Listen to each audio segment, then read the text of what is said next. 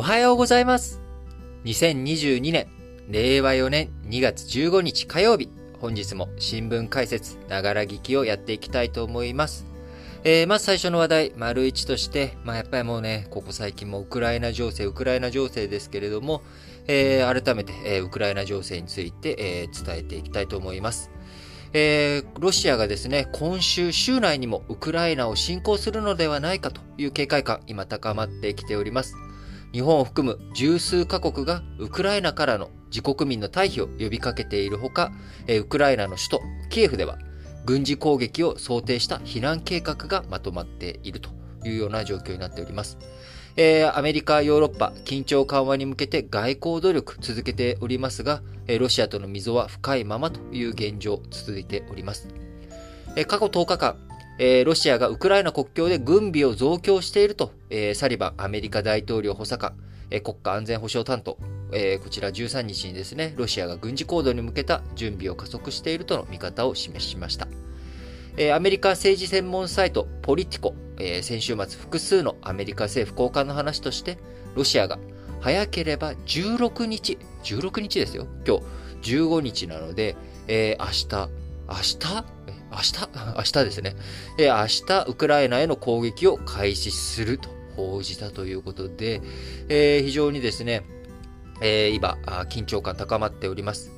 えサリバンアメリカ大統領補佐官先日の11日の記者会見では、20日に閉幕する北京冬季オリンピックの期間中であっても、ロシアが侵攻することもあり得るという見解を示し、えー、まずミサイル攻撃や空爆が実施されるという分析を示しております。え、ロシア侵攻にあたって十分な戦力、国境付近に集めており、え、ロシア国境だけ、ロシア、ウクライナ国境だけでなく、キエフ近郊にも当たる、え、北方のベラルーシ、え、こちらにもですね、軍を展開しているという状況になっております。こういった状況の中、ベラルーシではですね、え、10日から大規模な合同軍事演習、ロシア実施中ということで、ロイター通信によりますと、アメリカ当局者の話として、ロシアが演習で必要な、演習では必要ない輸血用血液、えー、演習ですからね、あの血が流れるっていうことは想定していないわけですから、あにもかかわらず、輸血用の血液、要は、怪我人が出ると。いうこと。えー、それをね、前提とした、あ今、状況になってるんじゃないかと。えー、輸血用の血液を国境付近に持ち込んだというロイター通信、アメリカ当局者の話としてそういったことも報じております。えー、本当にね、緊張感高まる状態ということになっており、日本政府も現地の法人に、えー、日本人に対してですね、直ちに退避するよう呼びかけたほか、14日から一部を除いて日本大使館員を退避させる方針という状況。えー、KLM オランダ航空、えー、12日ウクライナへの航空便の運航休止を発表。えー、ドイツのルフトハンザも運航停止を検討しているということで、えー、ウクライナ周辺、えー、非常に緊迫感高まっております。えー、まさにですね、えー、様相としましては、あ本当に、えー、こう、第二次世界大戦前夜というようなところとね、似たような緊張感が高まっておりますし、第二次世界大戦後で言えば、キューパ危機以来の緊張感高まりということで、えー、間違いはないのかなと思います。え、これが第二次世界大戦になるのか、キューバ危機のように、こうね、あの、戦争を未然に、防ぐことができるのかというところについては、まだまだ予断を許さないという状況でありますが、えー、第二次世界大戦的なね、え、動きになったとしても、それを第三次世界大戦までいかないように食い止めることができるのか。いや、本当に、ここ数日間、えー平和の祭典、北京オリンピックをやってるはずなんですけれどね、ずっとウクライナ情勢、ウクライナ情勢というような状況になっております。えアメリカもですね、えロシアがウクライナ国境に兵力を配置していることに伴いまして、えウクライナ周辺国であるルーマニアやポーランド、こちらにね、軍を派遣して、え増員しているということで対策対応ということになっておりますが、あの、まあ、こういった情勢下においてですね、え、昨日日経平均、え、616円安ということで、地政学リスク、えー、と、インフレに伴う市場の動揺、えー、これに拍車をかけているという状況になっております。え、ウクライナ情勢の緊迫度を増していることから、アメリカの原油先物、一時7年5ヶ月ぶりの高値をつけたという状況になっております。えー、私個人としてはですね、あのー、原油、去年、えー、新型コロナ、あ、一昨年かな？新型コロナで、え、大きく、え、相場が下落した際にですね、え、大量に ETF 購入して、大量といっても、まあ、あんま大したあれじゃないんですけども、え、購入しているので、原油が高くなるというのは、僕の、あの、ポートフォリオ的にはプラスなんですけれども、えー、やっぱりこの、原因の因のところですよね。因果の結果として、えー、原油価格上がってくれるのは嬉しいんだけど、原因背景となっているのが戦争懸念というのはですね、ちょっと想像だにしていませんでした。あの、本当に、2年前、あのー、時はですね、まあ、あの、長くは続かないだろうということ、要は、えー、その、新型コロナの影響というもの、それはあるだろうけれども、えー、この4、5年、えー、2020年から、まあ、5年も影響は続かないよねと、どんなに長くたってと。えー、いうこと。そして、えー、まあ、脱炭素に舵をどんどん切っていくっていう動きがあったとしてもですね、やっぱり原油っていうものを先、この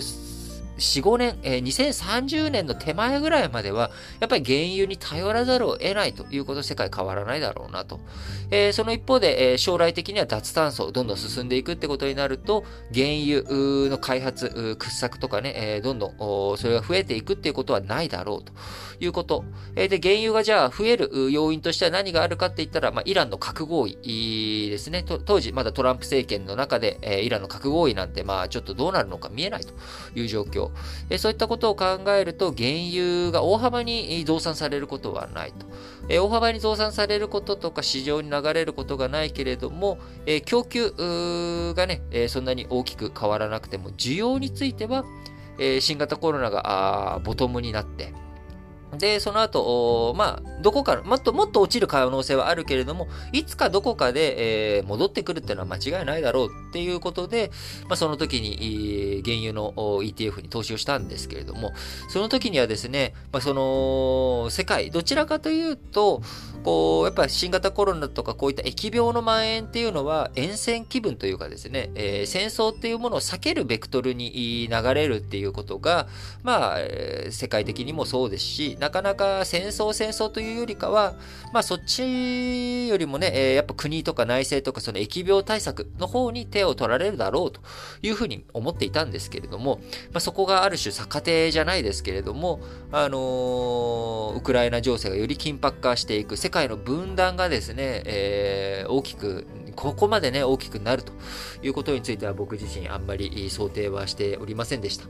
あの、まあ、そういった状況の中ですね、どんどんウクライナ情勢の緊迫化によって原油価格とか、あと穀物ですね、えー、ウクライナとロシアというものは小麦の輸出国として非常にシェア大きいというところになりますので、えー、こちら穀物価格も上がっていく。原油価格も上がる。その結果、インフレがますます加速していく。インフレが加速すると企業の原材料、コストが増える。金融政策、引き締め、インフレがどんどん強まっていってしまうと、現金の価値があ著しく落ちていく危険性が高まっていくので、それをストップさせていく上でも金融政策、え今ね、ジャブジャブにしているお金を引き上げていったりとか、あお金の使い勝手が悪くなるように金利を上げたりとかですね、えこういった動きがどんどん上がっていくだろうということで、え結果、株価が下落。企業の業績も悪化するだろうし、将来。えー、そして、えー、自分たちがね、株式投資するためのお金の金利、えー、借りてきてね、え、お金借りてきて、え、株式市場投資するときの自分たちがお金借りてくるコスト、え、これがかかってしまうので、え、株価あ、株式投資してる場合じゃないやということで、え、株価が下落ということになっております。世界の株式相場、日本のみならず世界各国でですね、軒並み下落ということになり、14日の日経平均、改めまして前週末比616円安の2万7000円を割り込む場面もあると、あったというような状態になっておりました。その他、アジア各国の代表的な株価指数も韓国や台湾が一時2%安とほぼ全ての市場で下落。アメリカダウ工業株30種平均は前週末の11日までで2日続落ということになっております。えー、こういった状況の中、主要7カ国 G7 の財務大臣は、えー、14日、緊迫するウクライナ情勢を受けてですね、ロシアによる侵攻があれば、迅速かつ強調された強力な対応を取るという声明文を発表し、G7 がロシア経済に甚大かつ即時の結果をもたらす経済、金融制裁課す用意があると強調をしております。えー、まあ、こういった情景、情勢の中ですね、えー、さらに、ロシアに対しての金融制裁、えー、経済制裁ということになっていくと、え、当然ロシア経済もダメージを受けるんですけれども、え世界の経済混乱していくということにも当然なっていくので、え株式市場、先進国にとってもね、リスクのある対応になっていくと思います。ウクライナに関する G7 財務省声明はですね、2015年3月以来のことで、約7年ぶりのことですけれども、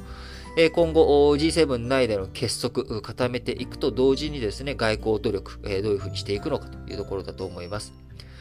えー、ドイツのショルツ首相はね、えー、昨日14日にウクライナで、えー、ウクライナのゼレンスキー大統領と会談し、今日15日にはプーチン大統領と会談をするということになります。えー、進展があるのかどうかというところですけれども、多分まあないんじゃないかなっていうような状況だと思います。え、それを考えるとですね、日本としても制裁、制裁、えしっかりとどういうふうにしていくのか、まあ、日本がね、戦争に直接すぐ巻き込まれるっていうことはないでしょうけれども、え経済制裁のところには加わっていかざるを得ないということになりますので、日本政府もロシアがウクライナに侵攻した場合に備えて制裁措置をめぐる協議を本格的に始めました。岸田文雄首相、14日国家安全保障会議 NSC を開いて議論し、13日には首相公邸にお休み、日曜日でしたけれども、関係省庁の幹部を集め、制裁案の検討状況などを共有しているということになります。えー、日本、足並みをね、揃えられるかどうか、エネルギー関連含めて、えー、北方領土交渉なども含めてどういうふうに対応していくのかというところですけれども、えー、これね、やっぱり日本の北方領土問題にもつながってくる。まあ、外交的な解決はこのウクライナ情勢で、えー、できなかったということになると、やっぱり日本にとって、えー、北方領土を取り戻すというものは外交的努力では難しいのではないのかと。いうこと、えー、そういったことをね、改めて考えさせられることではありますが、その一方で、えー、血を流すっていうことをね、どういうふうに防いでいくのか。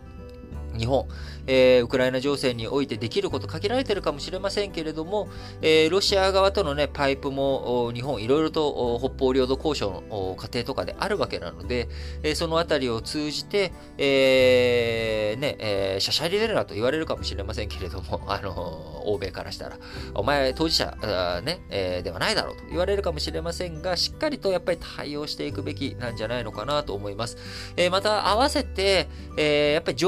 常任理事国ですね、えー、あの国連安全保障理事会の日本が常任理事国入りする方向、えー、これに向けてのね、えー、努力、再度進めていく必要があるんじゃないのかなと。えー、今の P5 と同じようなね、あの拒否権、えこちらについてはなくてもいいと思うんですけれども、えドイツや日本も常任理事国の一員として、え安保にね、常に参加できる。まあ、日本非常任理事国として何度も何度も、え安保理には参加してるんですけれども、あの2年だし、それで1回やったら次お休みしなきゃいけないということにもなるので、っぱり常任理事国としてのポジションをしっかりと固めていくっていうこと、えー、まあこういったことをね、やっていかなきゃいけない。ただまあ中国とロシアの反対でね、絶対まあなかなか無理だとは思うんですけれども、あのー、どういうふうにその道筋含めて協力関係を深めていくのかということをね、しっかりと考えていきたいなと思います。